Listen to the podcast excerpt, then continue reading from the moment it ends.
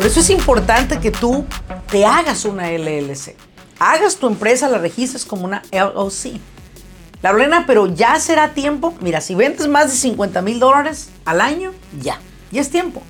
Vámonos a las grandes ligas. Porque la gente no va a venir a decirme cómo pagarle. Como tal cual no van a venir a decirme cuando tenga una demanda de uno de, de los empleados que me demandó, aquí hay 100 mil dólares para que se ayude. Ningún cabrito va a venir a dejarme dinero. Entonces nadie me puede decir a mí cómo administrar mi negocio. Yo puedo emprender un negocio de limpieza y llegar a medio millón de dólares fácilmente, siempre y cuando yo haga las cosas correctamente.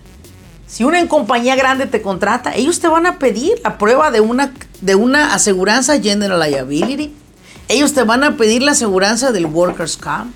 Ellos quieren saber que si algo le sucede a tus empleados en su sitio de trabajo, ellos van a estar protegidos. Dejes de estar bajando precio para tener clientes. No lo hagas. Si llegas algún día a hacerlo, bajar el precio, es porque la producción subió. Yo puedo bajarte el precio si me das en lugar de 50 apartamentos, me das 200 apartamentos. Bienvenidos al grano con los negocios. Yo soy Laurelena Martínez, coach empresarial. Este espacio es para aquellos dueños de negocio que están buscando la manera de acelerar sus propios resultados.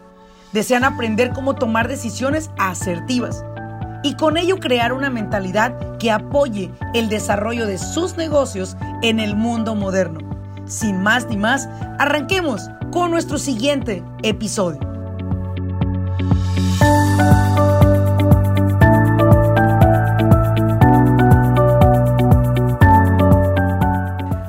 A todos? Bienvenidos al episodio número 124 de Al grano con los negocios. Un episodio que me ha permitido poder seguir compartiendo con ustedes temas de interés para cada empresario que vive dentro de los Estados Unidos y que le está sirviendo esta información para poder lograr escalar en su negocio. La industria de limpieza de casas es una de las industrias en general de limpieza de casa y comercial. Es una de las industrias que yo deparé que del 2020 al 2030 son una de las industrias que tendrán mayor crecimiento en los Estados Unidos. ¿Por qué lo digo y en qué me baso? Hay una cosa que siempre les he compartido y es, tienes que conocer la historia para poder hacer cualquiera de las dos cosas. Repetirla, ¿sí? O no volver a repetir la historia. En este caso la vamos a repetir. ¿Por qué? Porque si ustedes recuerdan, hace algunos años se empezó a implementar el construir edificios rascacielos de apartamentos en los cuales se tenía que tener personal para poder limpiar estos lugares, mantenerlos limpios para los que rentaban los apartamentos como para los que vivían dentro de ellos. O sea, me refiero a los habitantes, no solo los que venían a visitar, ¿no? En ese entonces, la industria de limpieza fue una industria que se disparó, especialmente la industria de janitorial services, que era como se le llamaba.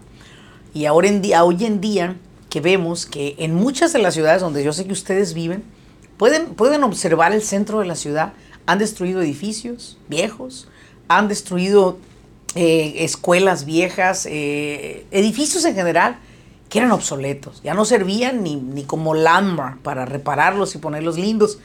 Muchas compañías de inversionistas de, de, propiedades decidieron construir edificios en el cual ya no hay ya no hay como quien dice una casa o dos, ya estamos hablando de un edificio o dos con 100, 150 apartamentos en cada uno. Eso hizo que la demanda de la limpieza pues se elevara. Lo que yo creo que pasó más bien fue que en los años del año 2010 al 2020, lo que hizo más bien fue que se, como se prostituyó un poco, quiere decir que había muchas personas haciendo esto, pero bajaron mucho el precio la gente bajaba el precio por adquirir el cliente y ese fue uno de los errores más locos que pudieron haber hecho, al grado que la gente empezó a pagarle a las personas que limpian su casa pues un precio muy bajo, ¿no? Al final del día cobraban por cuarto, cobraban por espacio y lo que hacía era como que, bueno, pues no quiero trabajar para nadie, quiero montarme un negocio de limpieza de casa. Y lo que quería hacer era simplemente suplir un cheque que te podían haber pagado en cualquier fábrica o tienda. Y lo que comenzaste a hacer fue a decir, bueno, si limpio dos casas al día o limpio un par de oficinas, me voy a ganar lo que me ganaba en ocho horas me las voy a ganar en cinco horas. Entonces empezó a hacer ese comparativo al grado que se empezó a desvalorar mucho el trabajo de limpieza de casa o de limpieza de, de oficinas. Y ahí fue un gran, una gran disrupción, porque vinieron muchas compañías que dijeron, no, esto es un servicio que es como cualquier otro servicio, como limpiar las ventanas, como el power washing, y tenemos que cobrar bien. Entonces, del 2020 se vio una, un, escalamiento, a pesar de que mucha gente dijo, no, pues yo desocupé a mi, a mi, a, mi limpiadora, la dejé ir a su casa, decidí que no viniera. Pero muchos otros que empezamos a trabajar de casa, pues era cuando más la necesitábamos, para que limpiara casa y, y hiciera comida, para nosotros poder seguir trabajando y operando. Y se abrieron otra vez las puertas en el 2020 para muchas nanis, ¿no? Aquel punto, nanis y, y perdón, y limpiadoras de casa. Entonces, aquel punto que vengo a hablar en este tema es lo siguiente. Tú quieres emprender un negocio de limpieza, quieres saber cómo hacerlo correctamente, o quieres eh, el negocio de limpieza que tienes, lo quieres llevar a un nivel superior. Quieres generar ya no 150 mil dólares al año, quieres llegar a medio millón de dólares al año. Perfecto, vamos a hacerlo.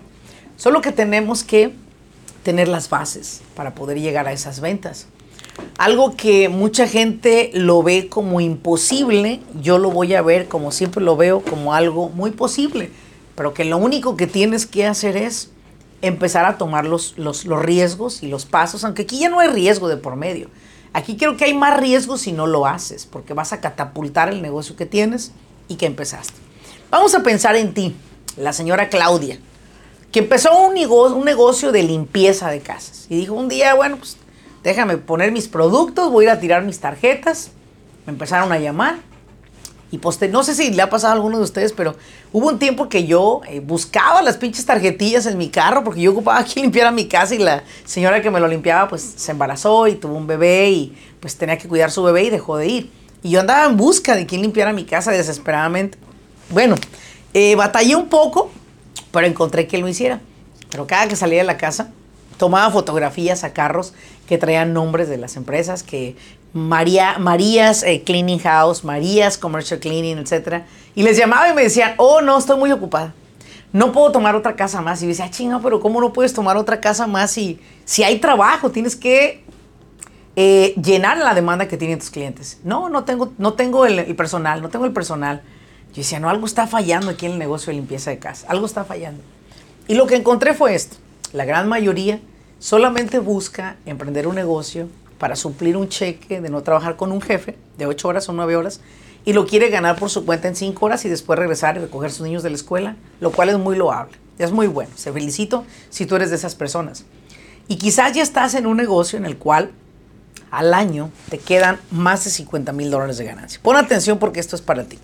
Más de 50 mil dólares de ganancia te quedó a fin de año y tienes que ir a hacer tu reporte de impuestos. ¿Sí? Y quizás tú emprendiste el negocio de cero. No sabías ni que era un chingado DBA, no sabías una cuenta de banco ni nada. Pero ya es momento de que pienses en eso si estás en esta posición.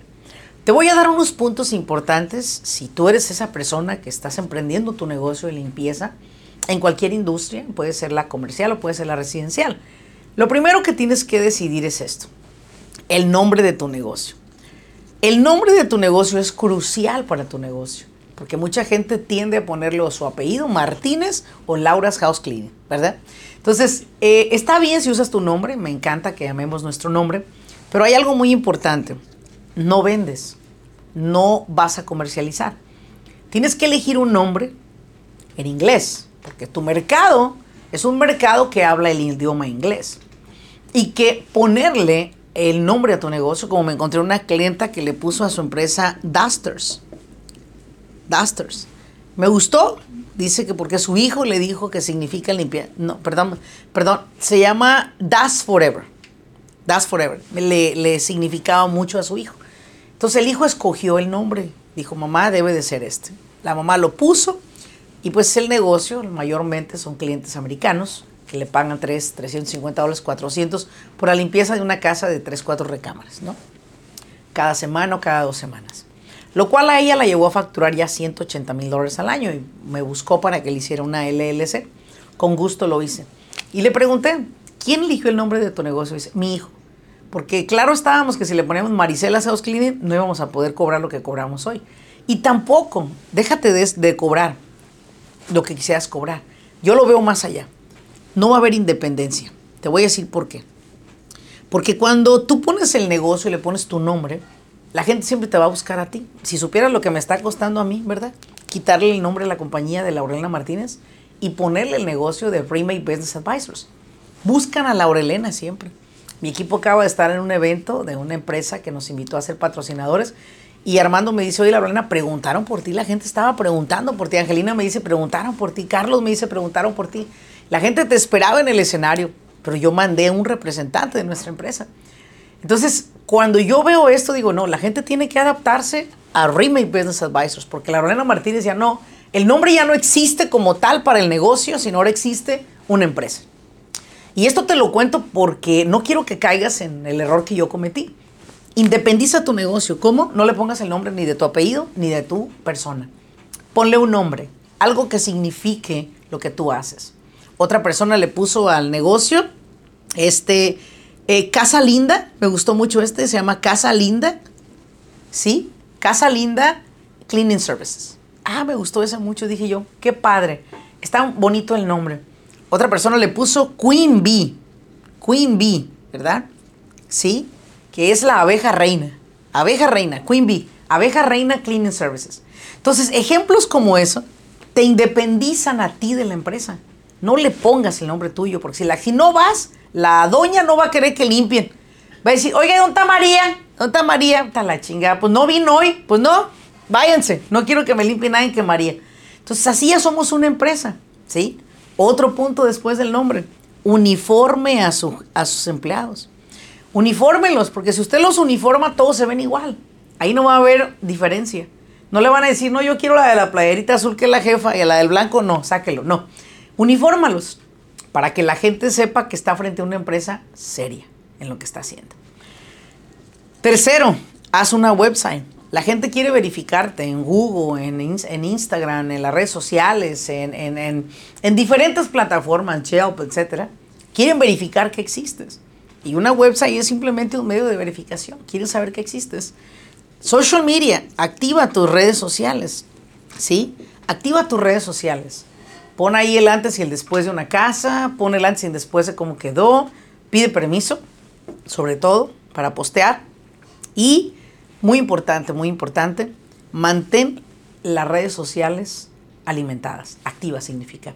Por lo menos un par de posts al día hará que la gente que anda buscando quien limpie su casa lo pueda encontrar y pueda buscarte para que le hagas ese servicio. Otro punto importante, fíjate muy bien, registra tu negocio. Ya sea que hagas un DBA, que es un registro local de tu negocio, o un fictitious name, o registra tal cual una LLC al ir empezando. Déjame te digo algo. Hay una diferencia en cómo me pagan si soy DBA o si soy LLC un cliente, de la diferencia del mundo de ancho. Te voy a decir por qué. Las personas nunca van a dejar de ser buenas para etiquetar. Etiquetar significa juzgar. Somos buenos para juzgar, ¿cierto? Entonces, al tener un DBA, al tener un negocio como DBA registrado, sigue siendo un negocio no pequeño, lo que sigue de pequeño, diminuto. Y para hacer un negocio de clase media tienes que ser por lo menos LLC que el cliente haga el cheque literal a la reina, eh, la, abeja reina LLC, por ejemplo. ¿Sí? No es lo mismo hacerla a Marías LLC o a Marías DBA. Tú tienes la oportunidad de cobrar más y aparte de abrirte con grandes compañías que ocupan un servicio de limpieza y que quizás tú serías ideal para esto, pero que no te aceptan de repente porque eres una diminuta empresa, no una pequeña, una diminuta empresa. Al ser una LLC, los clientes confían en ti porque tienes un EIN y posiblemente te dan un 1099 en las empresas que te pagan más de 600 dólares por servicios, porque ellos saben que tú eres un subcontractor para ellos. Por eso es importante que tú te hagas una LLC, hagas tu empresa, la registres como una LLC. Lorena, pero ya será tiempo. Mira, si vendes más de 50 mil dólares al año, ya, ya es tiempo. Vámonos a las grandes ligas. ¿Qué responsabilidades voy a tener como LLC? No son diferentes a la del DBA. No son diferentes. Te lo juro. Son las mismas. Lo único que tienes es que transicionar de pensar en una empresa diminuta a una mediana empresa. Una vez que tienes todo esto, te puedes lanzar allá tu negocio formal, a entregarle a las personas la información de tu negocio, a darles a las personas eh, una website donde te puedan verificar, encontrar, saber que existes, a que tus carros tengan el nombre de tu negocio y tú tengas una aseguranza comercial para que los cubras. Si tienes empleados en tu negocio, perfecto, contrata empleados, es bueno. Págales con payroll, ponlos en nómina. Laurelena, pero la gente no quiere que le paguen nómina. Bueno, pues si tú contrataste personas y que antes de entrar dijeron, vamos a entrar, pero bajo esta condición, yo los mandaría como tres metros más allá de la chingada y me buscara nuevo personal. Porque la gente no va a venir a decirme cómo pagarle, como tal cual no van a venir a decirme cuando tenga una demanda de uno de, sus, de los empleados que me demandó, aquí hay 100 mil dólares para que se ayude. Ningún cabrito va a venir a dejarme dinero. Entonces nadie me puede decir a mí cómo administrar mi negocio. Yo puedo emprender un negocio de limpieza y llegar a medio millón de dólares fácilmente, siempre y cuando yo haga las cosas correctamente. Si una compañía grande te contrata, ellos te van a pedir la prueba de una, de una aseguranza General Liability. Ellos te van a pedir la aseguranza del Workers' Comp. Ellos quieren saber que si algo le sucede a tus empleados en su sitio de trabajo, ellos van a estar protegidos. Entonces, es justo que hagas una LLC, que pongas a tu gente en nómina y que los clientes que estás teniendo les cobres correctamente el servicio. Dejes de estar bajando precio para tener clientes. No lo hagas. Si llegas algún día a hacerlo, bajar el precio, es porque la producción subió. Yo puedo bajarte el precio si me das en lugar de 50 apartamentos, me das 200 apartamentos. Yo te puedo bajar el precio porque claro, en volumen hay manera que te defiendas más. Pero hay otro problema muy grande que ocurre en la industria de limpieza. Pon mucha atención. El problema grande que ocurre en la industria de limpieza es no sé cobrar. No sé cuánto cobrar. Y para eso yo les dije, nuestra academia de Business Coaching Academy te enseña en uno de los módulos cómo cobrar correctamente a tus clientes. ¿De dónde baso este, este, este método? Es muy sencillo. El método es basado en tus costos operativos. Ah, cabrón, tampoco me lo sé. Es posible que no sepas tu costo operativo y lo vamos a indagar dentro de esa clase. ¿Por qué recomiendo tanto esa clase? Y es la primera vez creo que en un podcast me tomo el tiempo de hablar de esto. Porque veo que el saber limpiar no es el saber hacer negocios. El saber hacer tu trabajo no es saber hacer el negocio. Y que a través de siete clases que tienes conmigo en el curso de Business Coaching Academy, te permite aprender cómo organizar, estructurar cómo comportarte tú como empresario, ¿sí? Cómo pagar correctamente a tus empleados, cómo utilizar lo máximo en créditos de impuestos con el IRS. Y cuando tú logras hacer eso, tú logras entender que los negocios no es la transacción de me va a pagar por el trabajo, por el servicio o el producto que le voy a vender al cliente. No, no es la transición del intercambio, no. Hay más atrás de todo esto que tienes que aprenderlo. Es por eso que al iniciar un negocio, sea de limpieza o de los que sean, ustedes tienen que tener estas bases principalmente. Esto es lo básico para iniciarte en el negocio de limpieza de casas o de comercial. Pero hay mucho más atrás de todo esto que eso es algo que ustedes deben de continuar en aprendizaje para poderlo manejar. Así que espero que dentro de este episodio te haya compartido los pequeños pasos para estructurar, para operar un negocio de limpieza comercial o residencial. Y nuevamente, gracias por haberme acompañado en este episodio. Ayúdame a llegar a más personas compartiendo esta información con personas que creas que les pueda servir. Y como siempre, síganme en las redes sociales, en donde quiera estamos dispuestos a darles a ustedes información. Muchísimas gracias por acompañarme. Nos vemos en un siguiente episodio. Hasta luego.